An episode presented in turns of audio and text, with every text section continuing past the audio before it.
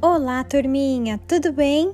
Estamos agora em nossa segunda aula de português do dia, certo? O que teremos para agora? Olha só, já que vocês já leram e estudaram um pouquinho o resumo sobre o uso das palavras mas, mais e mas, chegou a hora de fazermos uma atividade super legal. Primeiro, só para relembrar, assista ao vídeo que está disponível em nossa trilha de aprendizagem. Tudo bem? E então, coloquei para vocês dois jogos online.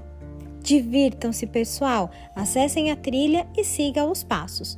Milhões de beijos!